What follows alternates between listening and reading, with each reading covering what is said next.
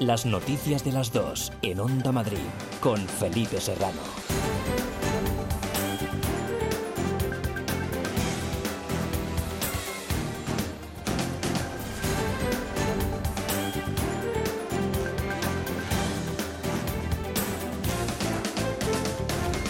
Muy buenas tardes, un saludo. ¿Qué tal? 156 casos activos de coronavirus suma la Comunidad de Madrid durante los últimos 14 días. Están repartidos en cinco municipios de la región, con la capital concentrando el mayor número de positivos, 126, seguidos de Fuenlabrada, Alcorcón, Móstoles y Leganés.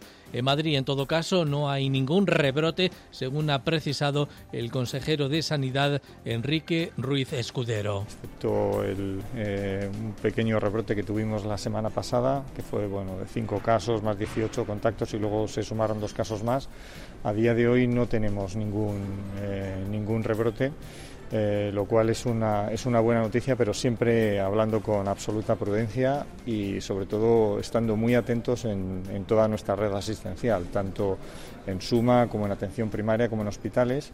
En toda España son 73 los brotes activos de COVID, con especial preocupación en la zona lucense de Amariña y también en la comarca leridana del Segriá, donde se ha registrado el primer fallecido desde el confinamiento. Aunque si nos atenemos a lo que ha indicado hoy el ministro de Sanidad, Salvador Illa, la situación entra dentro de lo previsto y las medidas que se han tomado, que se están tomando también en Huesca o en Ordicia, son las adecuadas. Claro que estamos preocupados y, en fin, hay que hacer un seguimiento de las medidas que están tomando las comunidades autónomas, que en esta fase son las a las que corresponde detectarlos precozmente y actuar cuando se detectan.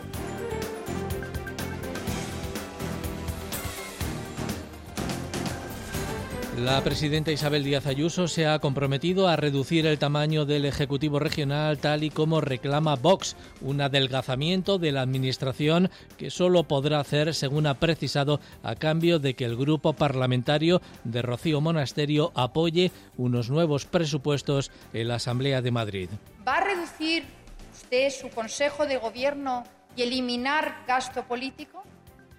Porque imagino que será consciente de la situación terrible que pasan muchas familias madrileñas. Échenos una mano, ayúdenos a sacar adelante los presupuestos y desde luego mi compromiso es que todo aquel gasto ineficaz, si hay la posibilidad de reducir consejerías y administración pública y demostrar que con esto vamos a ofrecer una administración más eficaz, desde luego le doy mi palabra de honor de que lo reduciré.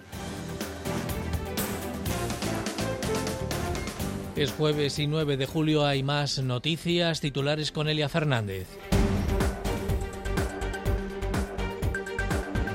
Último día de la EBAU en Madrid. Hoy han terminado los exámenes de una convocatoria condicionada por la crisis del coronavirus. La presidenta Isabel Díaz Ayuso reclama una selectividad única para toda España porque dice que el modelo actual supone un agravio para los alumnos madrileños. Las colas del hambre llegan al Palacio de Cibeles. Usuarios de la ayuda social y entidades vecinales de la capital se han concentrado ante el ayuntamiento para pedir un plan de atención urgente. El consistorio defiende el esfuerzo histórico que asegura estar haciendo para atender la emergencia social en la ciudad. Nuevas informaciones sobre la fortuna del rey Juan Carlos. Según el español, el monarca emérito y su amiga Corina Larsen acordaron que la donación de 65 millones de euros de don Juan Carlos a esta última quedase fuera de la herencia a la que tendrían derecho el rey Felipe VI y sus dos hermanas. Y en deportes, polémica en el Getafe Villarreal. El partido con victoria para los de Castellón terminó con cuatro expulsados y la intervención de la Policía Nacional en el túnel de vestuarios. El detonante fueron dos penaltis en contra del Getafe.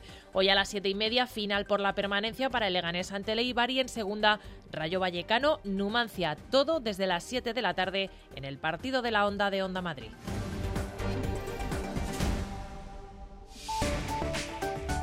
Onda Madrid. Área de servicio público.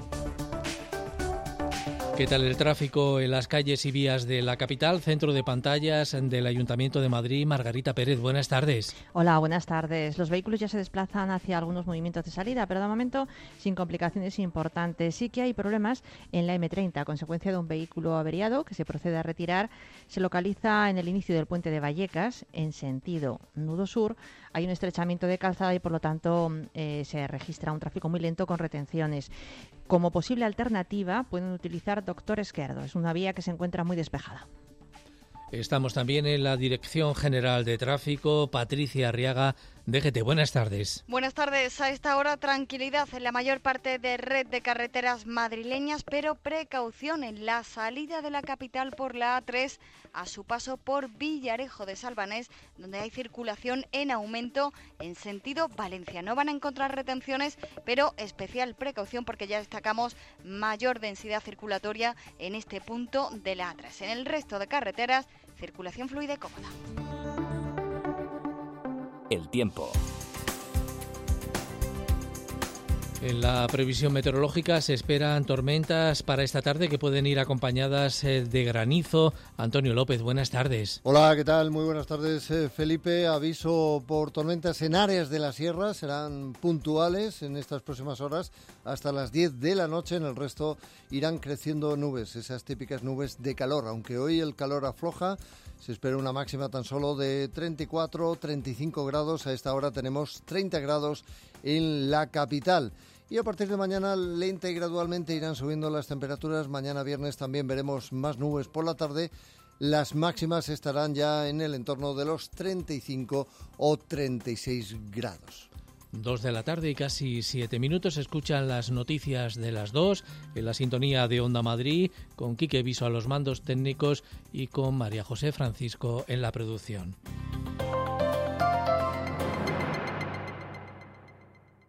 Soy de Cercedilla y aquí sabemos de naturaleza. Por eso este verano te invito a pedalear por el Valle del Lozoya, a conocer el Parque Nacional Sierra de Guadarrama y el Alledo de Montejo, a recorrer la senda del Genaro en el Atazar, a navegar en el Pantano de San Juan, a hacer del surf en el río Alberche en Aldea del Fresno y a pasear por nuestras dehesas de Cercedilla, claro. Estas vacaciones, la naturaleza de Madrid nos está esperando. Vamos a disfrutarla, porque juntos somos un mejor Madrid. Comunidad de Madrid. Ahora más que nunca tienen un propósito. Marta, Pedro, Lucía. Seres extraordinarios que con pequeños gestos, como cerrar el grifo mientras enjabonan, cuidan el agua. Únete a ellos. Descubre tus superpoderes en canal de Isabel. El poder está en tu mano. Cuidando el agua, cuidamos de todos. Canal de Isabel II. Seaside Collection. En Gran Canaria y Lanzarote, hoteles a solo unos pasos de la playa. Disfrute del servicio y la atención más esmerada que pueda soñar. Unas instalaciones de primer nivel, junto a una cuidada gastronomía, convertirán su estancia en una experiencia inolvidable. Conózcanos Seaside Collection. ¿Por qué conformarse con menos? Onda Madrid. Las noticias de las dos. Hay casos activos de COVID, pero no rebrotes en la Comunidad de Madrid. Son 156 positivos recientes los que han contabilizado los servicios de salud pública, sobre todo en la capital, aunque también, pero en menor medida, en municipios como Fuenlabrada, Alcorcón, Móstoles o Leganés. Marta Zúñiga. El consejero de Sanidad, Enrique Ruiz Escudero, ha explicado a Radio Televisión Madrid que actualmente en la región, en la comunidad, no hay ningún rebrote excepto el, eh, un pequeño rebrote que tuvimos la semana pasada, que fue bueno de cinco casos más 18 contactos y luego se sumaron dos casos más. A día de hoy no tenemos ningún, eh, ningún rebrote eh, lo cual es una, es una buena noticia, pero siempre hablando con absoluta prudencia y sobre todo estando muy atentos en, toda nuestra red asistencial, tanto en suma como en atención primaria como en hospitales. Detalla que se están haciendo 15.000 PCRs diarias, que hay que seguir incrementando ese número y activar más rastreadores para el trabajo de detección precoz. El objetivo es seguir creciendo en ese número de PCRs, eh, sobre todo que, los madrileños, pues en cuanto tengan el más mínimo síntoma, pues acudan para, poder realizar esas pruebas diagnósticas en el caso que sean contagiados, activar toda la red de, rastreadores, aunque ellos no les gusta más eh, técnicos de salud pública, que son los que realizan ese seguimiento de esos contactos. Insiste en la necesidad de pruebas en origen a los viajeros que lleguen a Barajas y detalla que ya hay dos notificaciones de sanidad exterior. La presidenta madrileña se ha comprometido hoy a reducir el gasto ineficaz en la administración pública, incluidas las consejerías, si consigue el apoyo de Vox para sacar adelante los próximos presupuestos de la Comunidad de Madrid. Es otro de los asuntos de hoy durante la sesión de control al Gobierno en el Pleno de la Asamblea de Madrid. ¿Hasta dónde nos vamos? José Frutos, buenas tardes. Buenas tardes, así es. La presidenta regional ha abierto por vez primera la puerta a una reducción de su gobierno gobierno, una posibilidad que se ha comprometido a estudiar, lo decía en respuesta a un nuevo requerimiento en este sentido de la portavoz de Vox, Rocío Monasterio. ¿Va a reducir usted su Consejo de Gobierno y eliminar gasto político? Porque imagino que será consciente de la situación terrible que pasan muchas familias madrileñas. Échenos una mano, ayúdenos a sacar adelante los presupuestos y, desde luego, mi compromiso es que todo aquel gasto ineficaz, si hay la posibilidad de reducir consejerías y administración pública y demostrar que con esto vamos a ofrecer una administración más eficaz, desde luego le doy mi palabra de honor de que lo reduciré. La presidenta, no obstante, precisaba que ahora mismo no es el momento por la sobrecarga de trabajo de sus consejerías a causa de la pandemia y la crisis. El sí condicionado de Ayuso a la reducción es la primera vez que se produce desde su investidura y la formación del Ejecutivo, hace todavía menos de un año. Pero este no es el único requerimiento de Vox del día de hoy. Este grupo, tras el punto ahora en debate en el Pleno, va a defender una PNL para que los miembros del gobierno de Ayuso cobren el salario mínimo interprofesional mientras no presenten un proyecto de presupuestos. Esta propuesta parece que es recibida con menos talante conciliador por los grupos del gobierno. La consideran populista César Zafra Ciudadanos, Alfonso Serrano PP kilo de populismo está mucho más barato de lo que le está comprando a la señora Monasterio. Yo le pediría que empezase a hacer un trabajo leal, institucional, serio y que sirva para algo para los madrileños. Que empecemos a jugar con el, limitar sueldos, eh, reducir parlamentos. Yo creo que eso no lleva a ningún lado y que lo que tenemos que ser es eficaces y es lo que está haciendo el Gobierno de la Comunidad de Madrid. Pero Monasterio sostiene que esas reducciones, reducciones de este tipo, se hacen en otros países.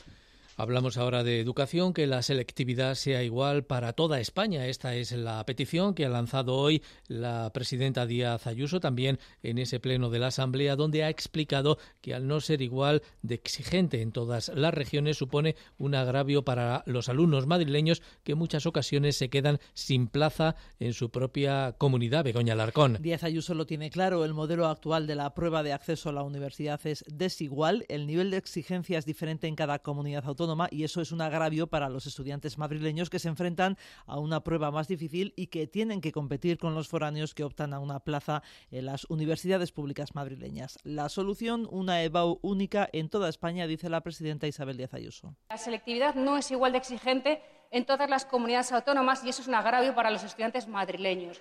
Y por eso lo que defiendo es que haya una selectividad única en toda España del mismo modo que todos los estudiantes de todos los rincones de España pueden estudiar en la comunidad que quiera, por lo menos así en la Comunidad de Madrid. Así que lo que yo quiero es que se corrijan precisamente desigualdades petición que la Comunidad de Madrid formalizará dirigiéndose al Ministerio de Universidades. El debate sobre la reforma de la selectividad estuvo en su momento sobre la mesa. El Gobierno argumentó que no puede unificar los contenidos porque las regiones tienen autonomía en la redacción de parte del temario, pero sí se mostró dispuesto a homogeneizar lo que se pregunta y la forma de corregir en las tres asignaturas obligatorias y la indispensable de cada rama. Hoy precisamente acaban las pruebas de acceso de este año a las que desde el lunes se han sometido más de 40.000 estudiantes madrileños y cuyos resultados se conocerán dentro de una semana. Paloma Nolasco. A las cinco y media es la última prueba, pero muchos terminaban antes del mediodía. Sacaban los nervios, bueno, esperemos que dentro de una semana nos den las notas y, y sean todo alegrías. A ver, estás tranquilo y nervioso, o sea, estás cansado también, de, has dormido poco. Es espectacular lo que hemos estado haciendo estos meses, sobre todo en clases virtuales y en general yo creo que ha salido bien. La EBAU de este año ha sido la selectividad más anómala de la historia, la más tardía, con más sedes, mascarillas y la denuncia del Instituto La Serna de Fuenlabrada por una pregunta mal formulada en historia. Los correctores tendrán en cuenta el error en su valoración, aunque el susto para los chavales ahí queda. Vimos el error y tal, pero tampoco nos fijamos mucho hasta que vino un hombre que nos dijo que había que cambiar la fecha y ahí así que nos preocupamos un poco, pero cada uno puso un poco del contexto y todo y bien. Fue como que estaba haciendo hilo ya del tirón y de repente fue como un, corte en medio del examen, entonces sí que pudo paralizar el ritmo. El próximo jueves a partir de las 13 horas conocerán las notas, antes a celebrar como buenamente se pueda que acabó la tensión. Dentro de, lo que está permitido, porque ahora claro, con esta situación es un poco difícil. tampoco podemos permitirnos el lujo de, dar fiestas que se podrían dar en una situación normal. Hacerlo con responsabilidad. A casa a dormir, que me llevo una semana despertándome a las 4 de la mañana y mañana fiestón, fiestón mañana los días 31 de julio, 3 y 4 de agosto para reclamar ya hasta el 22 eh, prescripción de matrícula para terminar como muy tarde, aunque depende de cada universidad, sobre el 7 de agosto. Usuarios y representantes de las conocidas como colas del hambre han llegado hoy a las puertas del Palacio de Cibeles para exigir al gobierno municipal un plan de emergencia social que dé respuesta este verano a las 50.000 personas que han sido atendidas durante estos meses por las despensas solidarias vecinales. El ayuntamiento, por su parte, defiende que pueda atender a todas estas personas como pueden hacerlo también con todos los migrantes que estén empadronados. Mar García, buenas tardes. Buenas tardes. Sí, es un grito que se ha escuchado aquí en la puerta del Ayuntamiento Madrid pasa hambre. Necesitamos papeles. Con estas peticiones a Cibeles llegan las colas del hambre. Cerca de 200 personas han dado la vuelta al edificio del Ayuntamiento con pancartas con una petición muy clara. Pepa Torres es de la Asociación Cuba de Lavapiés. Pedimos un plan de emergencia social. Un plan de emergencia social porque como hasta ahora hemos sido los vecinos y las vecinas las que hemos puesto el cuerpo cuidando del barrio en este tiempo. Y muchos cuerpos, cuerpos migrados, cuerpos sin derechos, cuerpos sin papeles. Entendemos que ese plan de emergencia social no tiene, no tiene, que, no tiene solo que ser lo más básico porque son 50.000 las familias a las que atienden las redes vecinales, porque las despensas del barrio se cierran, porque el ayuntamiento, dicen, debe asumir su responsabilidad. Jordi Gordon, portavoz de la coordinadora vecinal y de SOS Malasaña. Seguiremos hasta que se dé una solución, porque 50.000 personas en Madrid que atienden las redes vecinales, y hay muchas más que lo necesitan, se pueden quedar este verano sin recursos alimentarios. Y eso no se puede consentir. Es una apelación política y ética también, para todos, para todos. El Gobierno asegura, lo hace su portavoz Inmaculada Sanz, se va a atender a todos los vulnerables que lo necesiten. Hay capacidad, pero el llamamiento, una vez más, es al Gobierno de Pedro Sánchez. Desde luego nosotros vamos a hacer todos los esfuerzos para atender las situaciones de vulnerabilidad y de emergencia social que se están dando. Lo hemos hecho, lo hemos demostrado con hechos, con ese refuerzo de 264 nada más y nada menos trabajadores sociales. Y, y por parte del Ayuntamiento de Madrid, como le digo, se harán todos los esfuerzos para atender a todas esas personas que están en situación de emergencia. Eso no está en discusión, pero desde luego lo que no parece eh, en fin, no parece eh, entendible es que sigamos en, esta situación sin una sola respuesta por parte del Gobierno de la Nación ante esos 420 millones que, desde luego, aliviarían de una manera importantísima la situación de las arcas municipales para dar solución a todas estas cuestiones. A esto presente la concentración de las redes vecinales la respuesta del portavoz socialista de Pepo Hernández. Están utilizando como un mantra. Creo que es injusto el tratar de solucionar los problemas que tiene Madrid, que es una ciudad tremenda, potente, que está sufriendo como otras muchas ciudades, pero tiene un presupuesto de 6.100 millones de euros. Nosotros estamos pidiendo que ese superávit se utilice en los ayuntamientos y en este también, pero eso no puede condicionarnos a todos los demás unos acuerdos, a un 50% de los acuerdos que se puedan cumplir o no. Reconoce el Gobierno que ha crecido la demanda de ayuda social, que se está ultimando la tarjeta monedero y recuerdan que empadronarse para solicitarla es posible aunque no se esté regularizado. El Ayuntamiento de Madrid y los comerciantes del rastro siguen tratando de encontrar un acuerdo para la reapertura del mercadillo con todas las garantías de seguridad frente al coronavirus. La última propuesta del consistorio es la distribución en cuatro vías de tal forma que se permita la apertura de 350 puestos cada domingo de forma rotatoria. Ángel García. Sí, la portavoz municipal Inmaculada Sanz reconoce que es complicado conciliar los legítimos intereses de los comerciantes con las máximas garantías de seguridad. Estamos avanzando en algunas cuestiones y yo confío en que podamos llegar a un acuerdo. Le garantizo que, desde luego, por parte del Ayuntamiento de Madrid, tanto del Distrito Centro como de los distintos servicios que estamos ayudando a llegar hasta donde podamos llegar para que se puedan poner el mayor número de puestos posibles, siempre y cuando podamos garantizar, desde luego, la seguridad y que se cumplan todas y cada una de esas medidas eh, de carácter sanitario. La última propuesta municipal ofrece abrir los domingos 350 de los más de 980 puestos del rastro de forma rotatoria en cuatro vías unidireccionales de entrada y salida, Ribera de Curtidores, Gasómetro y las plazas de General Vara del Rey y Campillo del Mundo Nuevo. Habría control de aforo y se exigiría a los comerciantes dispensadores de gel hidroalcohólico y medidas de limpieza antes y después del montaje de los puestos, pero los vendedores ambulantes piden abrir cada domingo al menos al 50% de los puestos llevamos casi ya cuatro meses sin poder vender y hay muchas, muchas familias de las 900 que dependen única y exclusivamente de eso. De hecho, hay compañeros que han tenido que ir a los servicios sociales para poder eh, subsistir. Un 50% de las tiendas de los comercios fijos establecidos en la zona han cerrado, no van a volver a abrir. Porque no hay rastro, principalmente porque, claro, si no viene gente, aunque no te compren un domingo, te hace de escaparate. Son 100.000 personas pasando un domingo por aquí. En todo caso, los comerciantes trasladarán la propuesta del ayuntamiento a sus asociados para que ellos se pronuncien sobre el tema. Ya está en marcha el concurso de ideas para el futuro bosque metropolitano de la capital, un gran cinturón verde de 75 kilómetros para rodear la ciudad de Madrid. Antes de fin de año comenzarán a plantar los primeros árboles en los distritos de Vicálvaro y de Vallecas con una inversión inicial de 75 millones de euros. Las víctimas del coronavirus tendrán también su árbol en este bosque metropolitano. Julio César Cobos. La vicealcaldesa Begoña Villacís no ha querido desvelar muchos detalles de este homenaje, pero se identificará a las víctimas del coronavirus mediante sistemas tecnológicos como los códigos QR junto a cada árbol.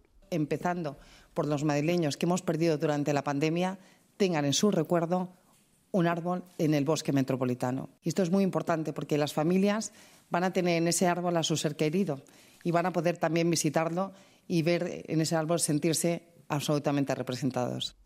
El movimiento de tierras para la plantación de los árboles ya ha empezado y disfrutaremos de unos 80.000 ejemplares entre los meses de octubre y noviembre. Encinas, pinos, árboles de nuestra región janolarán este bosque metropolitano que harán de Madrid una ciudad más sostenible. El proyecto tiene ahora tres meses por delante para buscar talentos y profundizar en su ejecución todos los distritos de Madrid, a casi todos los rincones de nuestra ciudad, va a llegar este bosque metropolitano. El proyecto se divide en cinco lotes. Durará diez años, un anillo verde que rodeará la ciudad, se empezará por el norte de Madrid, llegará a los parques urbanos y acabará cerca del barrio de Campamento. Dos de la tarde y veintidós minutos. Las noticias de las dos, en Onda Madrid, con Felipe Serrano. En Residencias Orpea sabemos que en estos momentos la seguridad, la higiene y la protección en el cuidado de los mayores son tu mayor tranquilidad. Por eso todas nuestras residencias se han adaptado con nuevas medidas y garantías, haciéndolas más seguras y confortables para todos. Infórmate sobre nuestros centros en orpea.es. Residencias Orpea. Trabajamos por tu tranquilidad. Los equipos madrileños juegan en el partido de la Onda. Hoy jueves desde las 7 sigue la jornada en Primera y Segunda División. En Ipurúa, final por la permanencia Eibar Leganés. Y desde Vallecas, asalto a la promoción, Rayo Vallecano Numancia. Vive el deporte de Madrid en el partido de la Onda. ¿Tienes que cambiar tu bañera por plato de ducha? ¿Reformar tu baño o cocina? En Reforfast Reforma Ideal hacemos realidad tus sueños. Ahora 20% de descuento. Confíe en profesionales. 91 919 3754 o reforfast.com. Onda Madrid. Las noticias de las dos. Acabar con los residuos en el Guadarrama es el objetivo del plan de choque que han lanzado las administraciones. El Ministerio para la Transición Ecológica, la comunidad y los ayuntamientos afectados van a trabajar de forma conjunta para poner fin a ese problema de vertidos que sufre toda esa zona. María Martínez de Mora. El primer paso será localizar e identificar todos los puntos de acumulación de residuos en esta zona del Parque Regional del Guadarrama. Preocupa en especial el que se encuentra debajo del puente de la A5, pero no es el único. La Confederación Hidrográfica del Tajo será la encargada de hacer esta localización. También colaborará en la limpieza posterior y en la vigilancia para que no se produzcan nuevos vertidos. Una segunda fase coordinada de forma conjunta entre la Comunidad de Madrid y los ayuntamientos afectados, entre ellos Móstoles. Rebeca Prieto es la concejala de presidencia. El plan pretende abrir un marco de acción coordinada entre las diferentes administraciones como competencia sobre el cauce del Guadarrama para proteger sus valores ambientales. Un plan de choque valorado de forma positiva por Ecologistas en Acción Suroeste, pero insuficiente, aseguran, reprochan a las autoridades competentes no haber contado con la asociación y con el resto de agentes sociales. Soledad Pacho es la portavoz. Es fundamental que se realoje a las personas que están viviendo allí. La primera reunión técnica de este nuevo grupo se reunirá la próxima semana para poner en marcha las primeras actuaciones.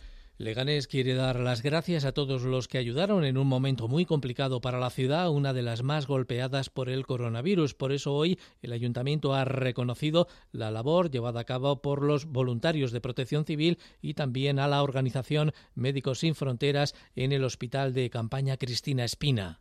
El Hospital Severo Ochoa fue uno de los que mayor presión asistencial padeció durante el pico más alto de la incidencia y para intentar paliarlo se abrió el hospital de campaña donde colaboraron Médicos Sin Fronteras. Hoy se lo han agradecido así. Escuchamos al alcalde Santiago Llorente y a Paula Farias, coordinadora de emergencias COVID Madrid de Médicos Sin Fronteras. Reconocer a Médicos Sin Fronteras su trabajo situando una plaquita eh, aquí en el exterior del, Polideportivo Carlos Astre para que quede para la posteridad. Hemos aprovechado también para darle las gracias a la Protección Civil. Todo el mundo ha tenido claro que no se podía bajar los brazos y que todos juntos era donde podíamos encontrar una solución y buscar una, una, salida. No es el único homenaje de hoy. Familiares, amigos y vecinos de los usuarios que fallecieron en la residencia Vitalia Home de Leganés se reúnen esta misma tarde a las 8 frente al edificio para poder despedirse de ellos acompañados de música, con sus fotos, lazos con su nombre y recuerdos de sus seres queridos. Motivo bonito y que muchos se puedan despedir porque algunos todavía no han hecho ni siquiera el entierro y la verdad es que lo están pasando bastante mal. También esperan que sirva para animar a los que sobrevivieron muchos de los cuales arrastran secuelas psicológicas y físicas a consecuencia del confinamiento. Con este acto, además,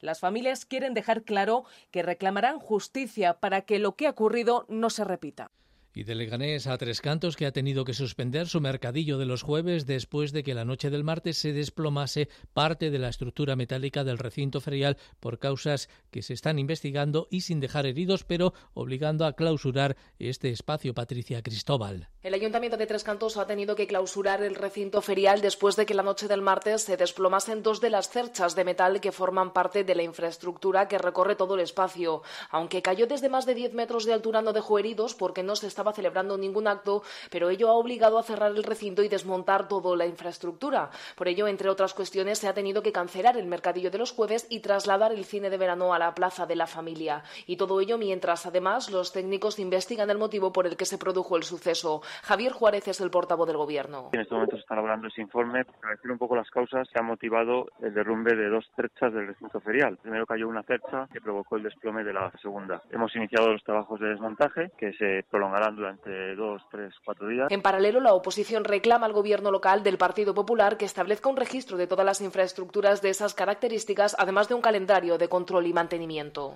Y en San Fernando de Henares han comenzado las movilizaciones ante el anuncio de la reducción en el horario de servicio de uno de sus centros de salud, concretamente el de la plaza de Ondarreta, Esther Bernabé. Primero se cerraron las urgencias y ahora la atención reduce su horario hasta las 6 de la tarde. El alcalde es el socialista Javier Corpa. Un perjuicio para muchos vecinos y vecinas, efectivamente, porque en bueno, San Fernando de Henares muchos vecinos y vecinas trabajan fuera y el recortar el horario, cerrar el centro de atención primaria a las 6 de la tarde, pues va a hacer que muchos vecinos y vecinas tengan dificultades para poder eh, ir a consulta. Por tanto, como digo, un recorte que, que no está justificado y vamos a exigir desde luego el que se refuerce la sanidad pública y que el Centro de Atención Primaria San Fernando II preste los servicios que venía prestando antes de la pandemia. Esta tarde a las seis está prevista una concentración de protesta en la puerta del centro sanitario y el alcalde además ha escrito una carta a la Consejería de Sanidad exigiendo que revoquen esta decisión.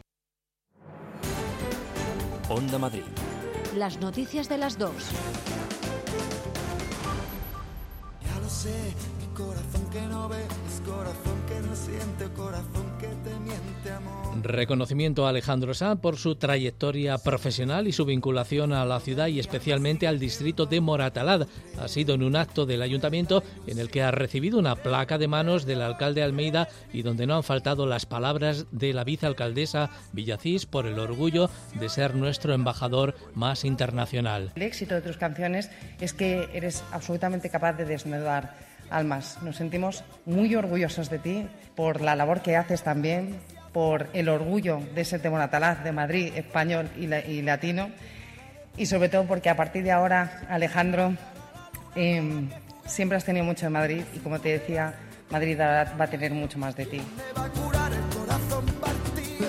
En el Puente de la Estrella, sobre la M30, soñaba con dedicarse a la música y allí ofrecía un concierto como el del pasado domingo, hoy conocido como el Puente del Corazón Partido, es como Madrid el lugar de los sueños cumplidos. Que ese puente tiene algo de mágico. Probablemente si tienen algo que pedir, vayan al Puente del Corazón Partido, lo piden y seguro que se les concede. Eh, pero eso le pasa a Madrid también, ¿no? Madrid también tiene esa magia. Es una ciudad que no importa el tiempo que pases fuera, cuando vuelves, siempre lo sientes como un, como un abrazo.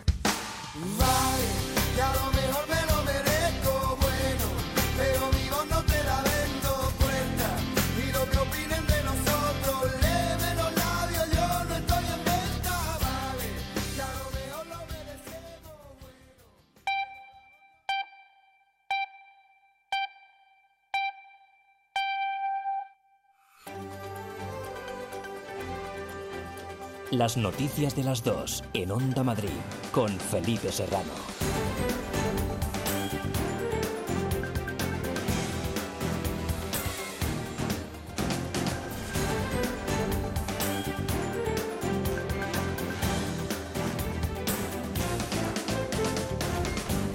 Tardes, un saludo de nuevo. 156 casos activos de coronavirus suma la Comunidad de Madrid durante los últimos 14 días. Están repartidos en cinco municipios de la región, con la capital concentrando el mayor número de positivos, 126, seguidos de Fuenlabrada, Alcorcón, Móstoles y Leganés. En Madrid hasta esta mañana no había rebrotes, según ha explicado el consejero de Sanidad, Ruiz Escudero. Excepto el eh, pequeño rebrote que tuvimos la semana pasada, que fue bueno, de 5 casos más 18 contactos y luego se sumaron dos casos más. A día de hoy no tenemos ningún, eh, ningún rebrote. Eh, lo cual es una, es una buena noticia, pero siempre hablando con absoluta prudencia y sobre todo estando muy atentos en, en toda nuestra red asistencial, tanto en suma como en atención primaria como en hospitales. Noticia reciente es que en Madrid el diario El Economista se ha visto obligado a desconvocar su junta de accionistas por un brote de COVID en el edificio que alberga su sede, el periódico que comparte sede con otros diarios como La Información o 20 Minutos ha pedido a sus trabajadores que no acudan a trabajar.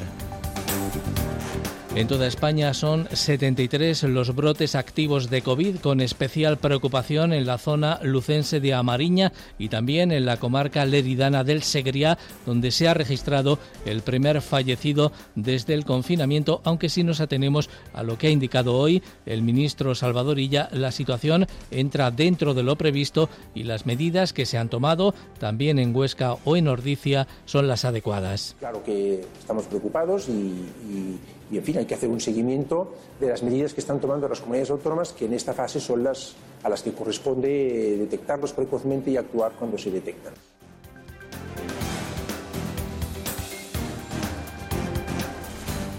La presidenta Isabel Díaz Ayuso se ha comprometido a reducir el tamaño del Ejecutivo Regional tal y como reclama Vox, un adelgazamiento de la Administración que solo podrá hacer, según ha precisado, a cambio de que el grupo parlamentario de Rocío Monasterio apoye unos nuevos presupuestos en la Asamblea de Madrid.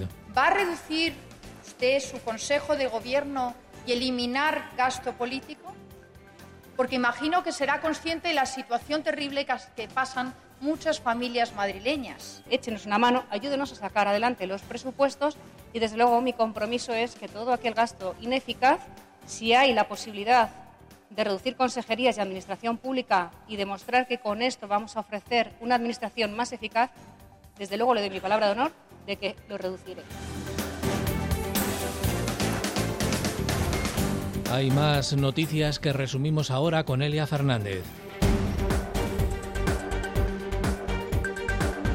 Plan de impulso a la ciencia en España. Lo ha presentado hoy el presidente del Gobierno, Pedro Sánchez. Está dotado con una inversión de mil millones de euros y orientado especialmente a varios aspectos relacionados con la investigación médica. Pendientes de la reunión del Eurogrupo. En media hora comenzará el encuentro en el que los ministros de Economía de la zona euro van a elegir a la persona que presidirá el organismo, puesto para el que se postura la ministra Nadia Calviño. Francia ha confirmado ya su apoyo a la candidatura española. Detenido en el distrito de Tetuán, un hombre acusado acusado de agredir a su pareja. Una patrulla de la policía municipal encontró a la víctima en la calle Bravo Murillo pidiendo ayuda en camisón y con el rostro ensangrentado. El presunto agresor se había quedado con el hijo de la pareja, un bebé de seis meses, pero los agentes le convencieron para que se le devolviera a la madre. Nuevo autobús a demanda entre los hospitales Infanta Leonor y 12 de octubre. Hoy se ha estrenado este servicio de la empresa municipal de transportes que cuenta con 73 puntos de recogida. Los usuarios pueden reservar su plaza hasta con una semana de antelación y pagar desde una aplicación móvil.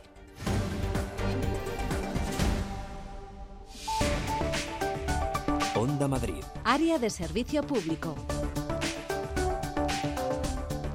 Estado de la circulación en las carreteras de la Comunidad de Madrid. Patricia Arriaga, DGT, buenas tardes. Buenas tardes. A esta hora pendientes de dos accidentes que complican el tráfico madrileño. En la entrada por la A42, la carretera de Toledo a su paso por Parla y también en la M40 en Hortaleza en sentido A2. Retenciones además a esta hora en la M40 también en Mercamadrid en sentido a la A42 y de salida de la capital por la A3 ya en el límite con la comunidad de Castilla-La Mancha, muy próximo ya a Belinchón.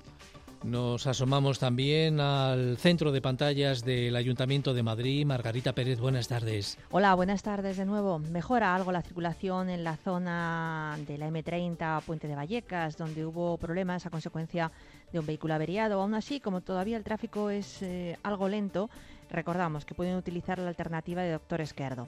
Dentro de la M30 aumenta la intensidad en este segundo periodo de hora punta en la zona cercana al puente de ventas, en sentido sur, y en la parte norte, en las proximidades al nudo de Pío 12 y nudo de Manoteras. En el interior, aunque no hay grandes complicaciones, pero sí que se registra ya mayor lentitud en la zona de Joaquín Costa, de salida a la Avenida de América. Recordamos esas obras en el elevado de la Glorita de López de Hoyos que mantienen cortado un carril. El tiempo. Se espera una tarde de tormentas que pueden ir acompañadas incluso por granizo. Ainhoa, no, Ainhoa no. En este caso, Antonio. Antonio López, buenas tardes. Hola, ¿qué tal? Muy buenas tardes, eh, Felipe. Aviso por tormentas en áreas de la sierra. Serán puntuales en estas próximas horas hasta las 10 de la noche. En el resto irán creciendo nubes, esas típicas nubes de calor. Aunque hoy el calor afloja, se espera una máxima tan solo de 34, 35 grados. A esta hora tenemos 30 grados en la capital. Y a partir de mañana lenta y gradualmente irán subiendo las temperaturas. Mañana viernes también veremos más nubes por la tarde. Las máximas estarán ya en el entorno de los 35 o 36 grados. Dos de la tarde y 37 minutos. Es mascarilla y no te tocas la cara. Es por ti que lavas tus manos y mantienes la distancia. Es por ti que limpias a fondo y desinfectas tu casa. Infórmate de todas las medidas de prevención en la web comunidad.madrid barra coronavirus. Por mí, por todos, por ti. Comunidad de Madrid. Ahora más que nunca tienen un propósito. Marta, Pedro, Lucía. Seres extraordinarios que con pequeños gestos, como cerrar el grifo mientras enjabonan, cuidan el agua. Únete a ellos. Descubre tus superpoderes en canaldeisabelsegunda.es. El poder está en tu mano. Cuidando el agua, cuidamos de todos. Canal de Isabel Segunda. Este verano, quedarse en casita va a ser uno de los destinos favoritos. Mantén fuera los calores con Carpimart. Carpimart fabrica e instala todo tipo de ventanas y cerramientos especialistas en ventanas de madera, fabricantes directos a medida, con el máximo aislamiento térmico y acústico. ¿Calor? ¿Qué va? En Carpimart tomamos medidas. Estamos en la calle Ofelia Nieto 52 y en carpimart.es. Hotel Suite Villa María, un resort con sabor canario. Visita nuestro oasis de tranquilidad 5 estrellas en Costa de G, Tenerife. Ven a descubrir el paraíso en nuestras amplias villas con jardín, jacuzzi y piscina privada. Hotel Suite Villa María. Escucha el silencio. Detén el tiempo. Onda Madrid. Las noticias de las dos.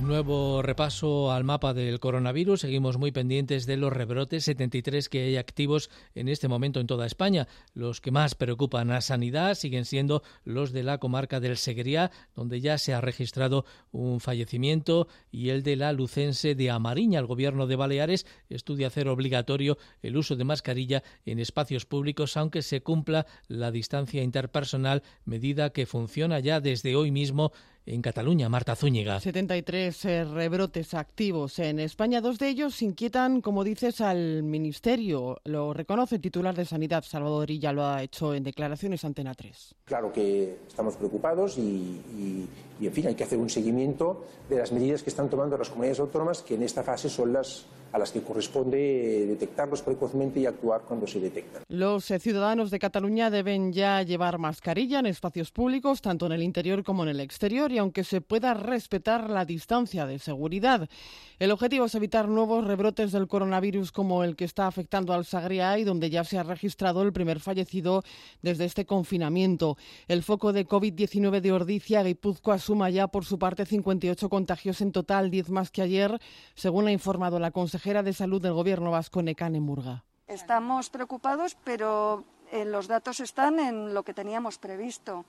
Hemos identificado, gracias a un screening, un número de casos. Ahora estamos ya eh, parando la expansión con sus contactos y además estamos en un momento en el que, para que se hagan a la idea, no hay ninguna persona que haya acudido a los servicios de urgencia de Euskadi por eh, síntomas o, eh, relacionados con el foco de Ordicia. La situación de Galicia, entre tanto, es estable, según ha dicho el presidente de la Junta, Alberto Núñez Feijo, que llevará al comité clínico la propuesta para levantar las restricciones a la movilidad en la mayor parte de los 14 municipios que conforman la comarca de Amariña. No sabemos si va a haber algún brote nuevo, no sabemos eh, si o puede haber dentro de unas semanas ou dentro dunhos días, o que podo asegurar é que a situación de Galicia é unha situación eh, moi estable, eh, supoño que a inmensa maioría das comunidades autónomas a querrían para sí. Propondrá tamén mantener por motivos de prudencia durante outros cinco días la obligatoriedad de llevar mascarilla y las restricciones de aforo y los límites a la reunión de personas en los 14 municipios del área.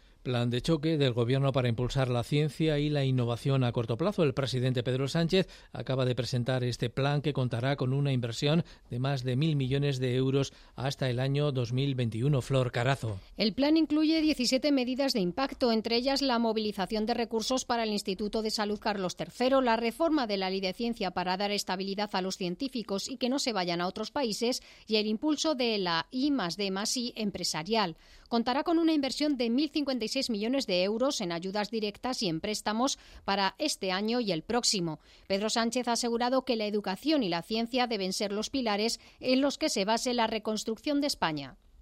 España, en definitiva, tiene sobradas capacidades, sobrado talento para realizar descubrimientos, efectuar avances que creen nuevas industrias, atraigan inversiones y será ahí donde estén los empleos más cualificados, como se ha dicho. Será ahí donde esté la recuperación económica sostenible y será ahí también donde esté nuestro futuro como país. Todas estas medidas están alineadas con el plan de inversiones y reformas para la recuperación de la economía que el Gobierno va a enviar a Bruselas. Europa debe salvar a Europa. Esta es la principal de las lecciones que tenemos que extraer de esta pandemia y después de la crisis de hace diez años. Estamos obligados todos los países la próxima semana a llegar a un acuerdo en el que la Unión permita movilizar una cantidad de recursos sin precedentes, inédito, en, eh, en favor de los Estados miembros para su recuperación. Representantes de la comunidad científica y académica y del tejido empresarial han asistido al acto de presentación de este plan. Han pedido que se crean el talento de los jóvenes y una mayor vinculación entre la universidad, la investigación y la empresa. Dos de la tarde, 43 minutos. El Gobierno se ha hecho eco de las informaciones que se están conociendo sobre el rey emérito. Pedro Sánchez las ha vuelto a calificar de perturbadoras e inquietantes. Un cambio de estrategia con un anuncio. El presidente aboga por limitar la inviolabilidad del rey solo al tiempo de su ejercicio. Neusterdá. Cambio de tono respecto a la figura del rey emérito. Desde el Ejecutivo ya no solo muestran respeto por la justicia, sino que además califican las informaciones de don Juan Carlos como inquietantes. Hoy Pedro Sánchez ha abierto el debate sobre el fin de la inviolabilidad del jefe del Estado. En una entrevista en Infolibre propone limitar los aforamientos al ejercicio del cargo para todos, jefe del Estado incluido. Hemos planteado una reforma de la Constitución para revisar los aforamientos de los cargos públicos y, en consecuencia, eh, que esos aforamientos estén circunscritos a su actividad parlamentaria y no otra. Por tanto, eh, creo que si eso lo defiendo para cualquier cargo público, pues lógicamente también para el jefe del Estado. El presidente señala que es la monarquía quien está marcando distancias y estableciendo fronteras con lo ocurrido. En la misma línea se ha pronunciado la vicepresidenta Carmen Calvo fuera del ejercicio del cargo tenemos que rendir cuentas como cualquier otro ciudadano, en pie de igualdad y en las mismas condiciones que responden el resto de los hombres y mujeres de este país, que son iguales leyes para todos, responder de igual manera y responder con los mismos criterios. El Gobierno considera que las posibles medidas que se puedan adoptar sobre el rey Juan Carlos es un asunto que compete fundamentalmente a Felipe VI. Reacciones que no cesan mientras la investigación sigue adelante. Un equipo de fiscales del Supremo, expertos dentro del ámbito penal en delitos económicos, con Juan Ignacio Campo a la cabeza, analizan ya la documentación remitida desde Suiza. Después decidirán si hay algún comportamiento ilícito que perseguir y si es atribuible al rey emérito. Y entre tanto conocemos nuevos detalles de esa donación presuntamente irregular de 65 millones de euros, según publica el español don Juan Carlos, firmó junto a su amiga Corina Larsen una cláusula que desvinculaba ese dinero de la herencia que dejaría, entre otros, a sus hijos, el rey Felipe VI y las infantas. Lupe Ortiz, ¿qué recorrido puede tener esta investigación en España? Buenas tardes. Buenas tardes. Lo que tiene de momento la Fiscalía del Supremo con esos expertos en delitos económicos y también con una fiscal especializada en el ámbito de la cooperación internacional es la primera parte de la investigación suiza y espera una segunda entrega. Es un grupo de trabajo al más alto nivel, dada la persona a la que afecta la causa, un ex jefe del Estado. Se dan los pasos con cautela y no se habla aún de delitos concretos que sí se apuntalan en el país helvético blanqueo de capitales y fraude entre ellos. Lo último que ha trascendido es ese contrato con la firma de don Juan Carlos y de Corina Larsen, por el que el primero le regalaba los 65 millones de euros en el punto de mira de la investigación por la sospecha de que se trata de una comisión recibida por la concesión Arabia Saudí de las obras del AVE a. Ese dinero quedaría excluido, según la información publicada, de la herencia del rey emérito y, por tanto, fuera del alcance de sus hijos, el rey Felipe VI y sus hermanas. Una vez que en la Fiscalía del Supremo se estudie todo el contenido de la causa, será fundamental determinar el papel de la inviolabilidad Don Juan Carlos de Borbón habría cobrado esa comisión en el año 2008 cuando todavía era rey de España y por tanto no sujeto a responsabilidad penal alguna. Sin embargo, el comportamiento delictivo con movimientos de dinero y ocultación al fisco, según la Fiscalía Helvética, llegó más allá del año 2014, cuando abdicó. De constatarse, sí quedaría la puerta abierta a su sometimiento a los tribunales de justicia, en este caso al Tribunal Supremo. Las noticias de las dos, en Onda Madrid, con Felipe Serrano. Los ministros de Economía y Finanzas de la Eurozona se reúnen hoy para elegir al nuevo presidente del Eurogrupo, cargo al que es candidata la vicepresidenta y ministra española de Asuntos Económicos, Nadia Calviño, que cuenta con el apoyo franco-alemán. La reunión arranca en unos minutos a las 3 de la tarde, pero la votación para elegir al sucesor del portugués Mario Centeno no se resolverá hasta el final del encuentro y por primera vez va a tener lugar de forma telemática. Corresponsal en Bruselas, Concha Lozano, buenas tardes. Buenas tardes. Es difícil prever si Nadia Calviño se hará con la presidencia del Eurogrupo, la reunión informal de ministros de Economía que comparten el euro. En juego hay muchos intereses y variables entre las grandes familias políticas europeas. En principio, la ministra cuenta, eso sí, con el apoyo de grandes potencias, por ejemplo, Alemania, Italia y, aunque no se ha pronunciado oficialmente, Francia. Esto la sitúa en cabeza. Además, cumple con otros requisitos. Primero, su reconocido prestigio y su experiencia comunitaria, y el hecho de que sería la primera mujer en ocupar la de la presidencia del Eurogrupo. Pero sus contrincantes, el luxemburgués liberal Pierre Gregameña y el conservador irlandés Pascal Donoghue, también tienen sus apoyos y alianzas. Para ganar hace falta una mayoría simple, 10 de los 19 votos. Si ninguno lo consiguiera en la primera ronda, la norma es que el que tiene menos se retira. Se haría entonces una segunda votación y el que saque más votos gana. Todo a través de una votación secreta. Calviño tiene opciones, sin duda, de presidir el órgano que jugará un papel importantísimo en la reconstrucción económica de Europa tras la pandemia del coronavirus. Esta tarde sabremos si lo consigue. El ex ministro de Hacienda con el PP, Cristóbal Montoro, ha explicado en Buenos Días Madrid con Juan Pablo Colmenarejo las implicaciones que conllevaría el acceso al cargo de Calviño.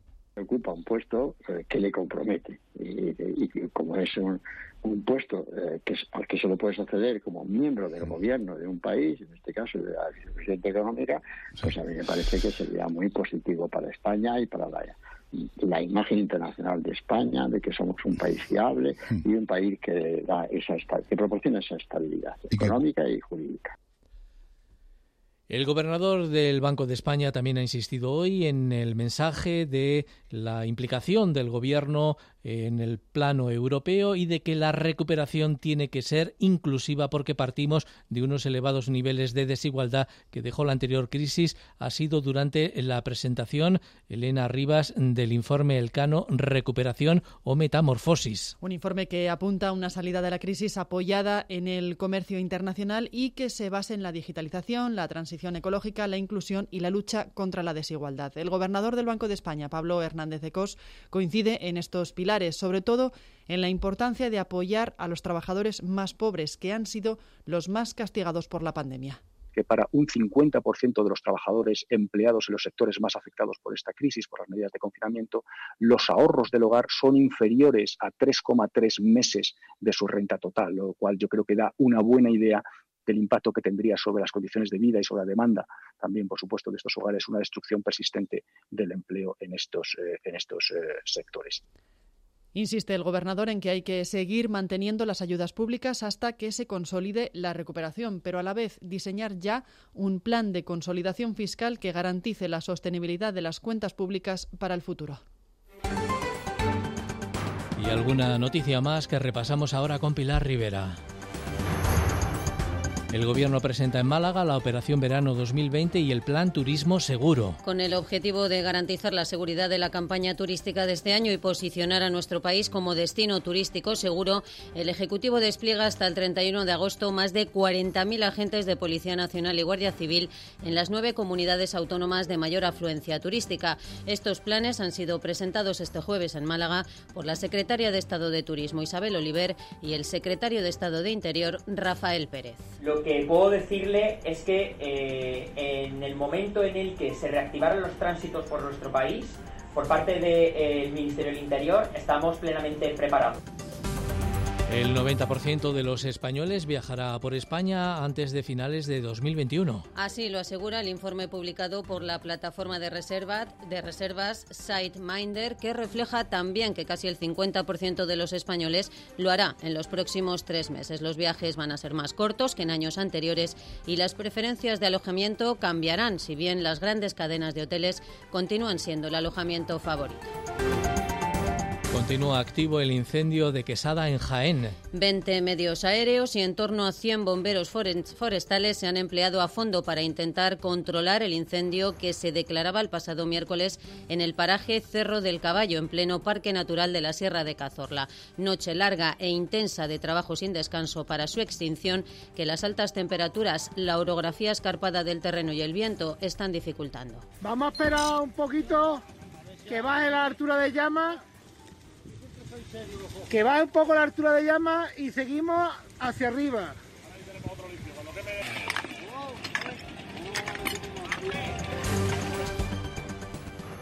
El hambre podría causar 12.000 muertes al día como consecuencia de la COVID. Más muertes que la propia enfermedad, según los datos sobre los que alerta Osfan Intermon y que afirman que a finales de este año el hambre provocada por la COVID-19 podría causar 12.000 muertes al día. María José Ajejas, portavoz de la ONG.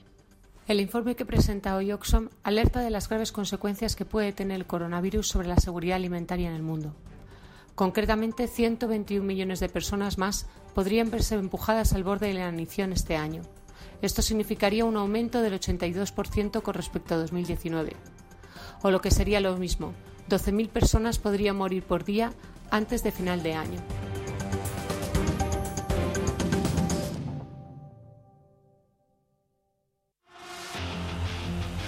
Onda Madrid. Deportes. Laura Cabrera, buenas tardes. ¿Qué tal? Muy buenas tardes, Felipe. Zinedine Zidane va a tener que romperse la cabeza para confeccionar la defensa mañana frente al Alavés. A las bajas de Sergio Ramos y Carvajal, ambos sancionados, y la de Nacho lesionados, se une hoy la de Marcelo, que no ha participado en el entrenamiento y el técnico francés ha confirmado que no podrá participar mañana. Tampoco ha estado hoy en el entrenamiento Vinicius. El motivo es que la prueba PCR del brasileño, obligada por la liga antes de todos los partidos a todos los jugadores, ha salido defectuosa defectuosa y deberán esperar hasta esta tarde para saber si pueden contar con el brasileño para el encuentro ante el Alavés. Así lo ha explicado Zinedine Zidane. Eh, lo que yo decía, y voy a decir porque si me, si me preguntáis, era el tema de, de, Vini, de Vinicius. Eh, salió, me informó el doctor hoy que salió mal la, prueba y la vamos a, la repetimos eh, mismo esta mañana y esta tarde vamos a tener vamos a tener el resultado. Pero eh, era eso. En principio, Asar también estaría disponible, según ha confirmado el técnico francés. Un Real Madrid que vuelve a estar obligado tras la victoria de anoche del Barcelona 1-0 ante el Español, que consumó el descenso matemático de los Pericos a Segunda División. Zidane sabe que va a ser una carrera de fondo donde no se pueden permitir ningún error. Y lo siento repetir siempre lo mismo, ¿eh? porque además me canso a mí decir lo mismo, pero es la, es la, es la, es la, es la verdad. Mañana es otro partido, no hemos ganado nada faltan cuatro partidos antes de acabar la liga y lo que queremos nosotros como equipo es, seguir con lo, con lo que estamos lo que estamos haciendo. El Atlético de Madrid, por su parte, sigue preparando el encuentro del próximo sábado ante el Betis, un Betis que ayer conseguía matemáticamente la permanencia con su victoria 3-0 ante Osasuna y que ha confirmado ya oficialmente que Manuel Pellegrini, el ex del Real Madrid, será el entrenador a partir de la próxima temporada. El partido se jugará el sábado a las 10 de la noche. En el entrenamiento de hoy siguen ausentes Joao Félix, Jiménez y Carrasco con diferentes molestias. Y ayer polémica en el Getafe 1 Villarreal 3, que terminó nada más y nada menos que con cuatro expulsados, todos ellos en el túnel de vestuarios. Tuvo que intervenir incluso hasta la Policía Nacional. Tres jugadores del Getafe fueron expulsados y otro del Villarreal, el detonante de la trifulca, fueron dos penaltis en contra del Getafe bastante discutibles. José Bordalás, el técnico azulón, pide a su directiva que haga una queja formal. Eh, no es que me queje ahora por el resultado, pero sí por las acciones que creo que no se están decantando para todos de la misma manera. Si el club eh, cree conveniente que tiene que decir algo, hacer público algo, pues será el club el que, el que lo determine. Y hoy a las siete y media juega el Leganés y margen de error en Ipurúa. Los armeros marcan el descenso con seis puntos más que los pepineros. En segunda división, ayer finalizaba la jornada del Alcorcón con la derrota 2-1 en el campo del Huesca. Pone fin a su racha de 19 partidos consecutivos sin conocer la derrota fuera de casa. Y hoy juega el Rayo. Recibe la visita del Numancia. Con una victoria, los de Paco Gémez se meten en el playoff. Sería muy importante plantarnos en estos, después del partido de Numancia, en estos tres últimos partidos, eh, dependiendo solo y exclusivamente de lo que hagamos nosotros. Porque entonces ya no tendremos que estar mirando qué es lo que hace tal equipo, qué es lo que hace cuál. Dependeremos solo de lo que hagamos nosotros y creo que eso en un final de temporada es una ventaja importante. Ambos partidos, el Eibar Leganés y el Rayo Numancia, lo podrán seguir desde las 7 en el partido de la Onda de Onda Madrid. Las noticias de las dos. Felipe Serrano.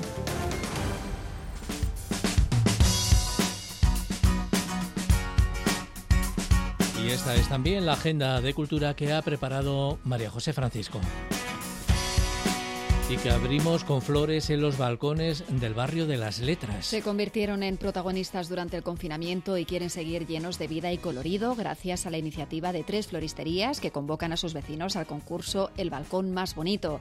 De ahí que hasta el lunes puedan recoger un geranio, porque el resto será cuestión de mano y de imaginación. Juanjo Castro, florista. Tenemos de todos los colores, se entrega un geranio y unas banderolas de, para adornar el balcón y a partir de ahí cada vecino o vecina pues que eche imaginación y, tengan el balcón más bonito para ganar los premios que hay.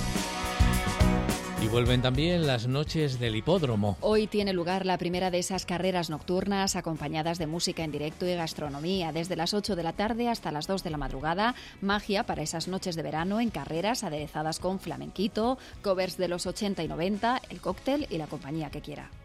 Ahora voy a cantar yo una tonadilla. Es el folclore de Saracano en los teatros del Canal. Vengo es el espectáculo que representa mañana y que hace del folclore un arte vivo y cambiante, evolucionado nuestra conexión con el presente y con nuestro interior a través de la raíz de este arte.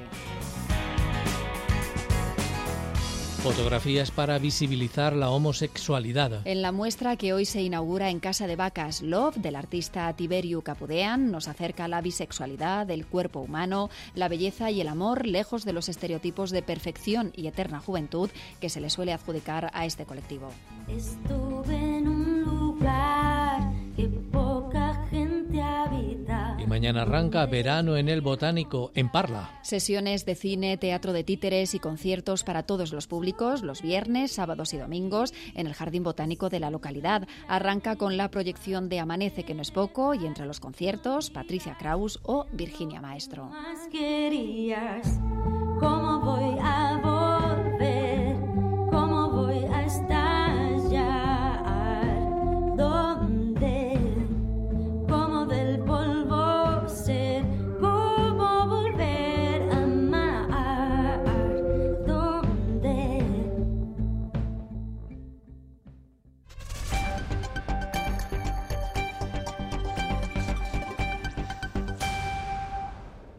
Son las 3 de la tarde.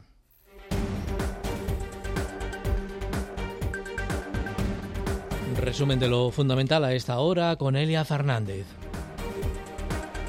Siguen aumentando los contagios de coronavirus en España. Nuestro país suma 73 brotes según el Ministerio de Sanidad. Cataluña vive hoy su primer día de uso obligatorio de mascarilla, aunque haya distancia social. Baleares aplicará la misma medida desde el lunes. El consejero madrileño de Sanidad, Enrique Ruiz Escudero, ha actualizado la situación epidemiológica de nuestra región. excepto el pequeño rebrote que tuvimos la semana pasada, que fue bueno de 5 casos más 18 contactos y luego se sumaron dos casos más. A día de hoy no tenemos ningún, eh, ningún rebrote. Ese foque al que se refería el consejero, según publica el español, se habría producido en el edificio que comparten varias empresas de comunicación en Madrid capital, entre ellas El Economista, La Información y 20 Minutos, que han pedido a su personal que siga teletrabajando. Las colas del hambre llegan al Palacio de Cibeles. Usuarios de la ayuda social y entidades vecinales de la capital se han concentrado hoy ante el ayuntamiento para pedir un plan de atención urgente y la portavoz municipal Inmaculada Sanz ha defendido el esfuerzo del consistorio. Viene gente que necesita pañales, que necesita comida, que necesita jabón. El ayuntamiento tiene que hacerse cargo de esto. Nosotros estamos demandando desde el inicio eh, que, que, en fin, que, que, las entidades que no han querido facilitar o que no esos datos a, a nuestros servicios sociales que lo hagan. Último día de la EBAU en Madrid. Hoy han terminado los exámenes de una convocatoria condicionada por la crisis del coronavirus, a la que han concurrido unos 41.000 estudiantes. Ya se acaban los nervios, bueno, esperemos que dentro de una semana nos den las notas y, y sean todo alegrías. A ver, estás tranquilo y nervioso, o sea, estás cansado también, de, has dormido poco. Es espectacular lo que hemos estado haciendo estos meses, sobre todo en clases virtuales y en general yo creo que ha salido bien. Con ganas de acabar ya. Ya nos vamos a casa, tranquilitos. Reducción de consejerías en el gobierno regional. La presidenta Isabel Díaz Ayuso abre por primera vez la puerta a esa opción a cambio del apoyo de la portavoz de Vox, Rocío Monasterio, a los presupuestos. ¿Va a reducir usted su consejo de gobierno y eliminar gasto político? Porque imagino que será consciente de la situación terrible que pasan muchas familias madrileñas. Échenos una mano, ayúdenos a sacar adelante los presupuestos y desde luego mi compromiso es que todo aquel gasto ineficaz, si hay la posibilidad de reducir consejerías y administración pública y demostrar que con esto vamos a ofrecer una administración más eficaz, desde luego le doy mi palabra de honor de que lo reduciré. Debate sobre la inviolabilidad del rey Juan Carlos. El presidente del gobierno Pedro Sánchez aboga por limitar los aforamientos al tiempo del ejercicio del cargo, incluyendo al jefe del Estado. En la misma línea se ha expresado la vicepresidenta primera Carmen Calvo. Que los aforamientos solo pueden estar residenciados en aquellas actividades que tengamos los cargos públicos en el ejercicio de la función. Mientras que ejercemos nuestras funciones, es evidente que en esta democracia, como en las demás de nuestro entorno, hay una protección para el ejercicio del cargo, pero fuera del ejercicio del cargo tenemos que rendir cuentas como cualquier otro ciudadano.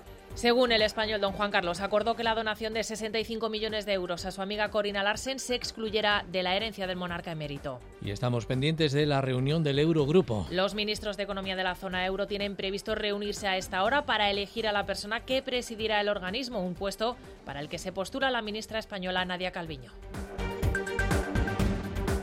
Nada más por el momento. Hasta aquí las noticias de las dos en la sintonía de Onda Madrid. Les esperamos mañana. Un saludo y muy buenas tardes.